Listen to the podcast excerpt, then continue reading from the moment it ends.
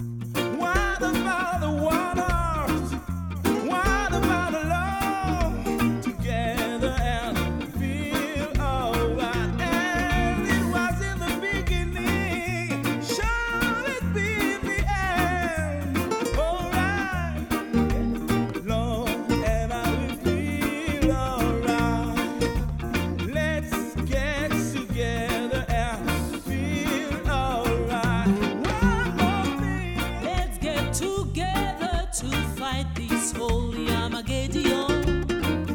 So when the man comes, there will be no no doom. A pity of those whose chances cross dear now.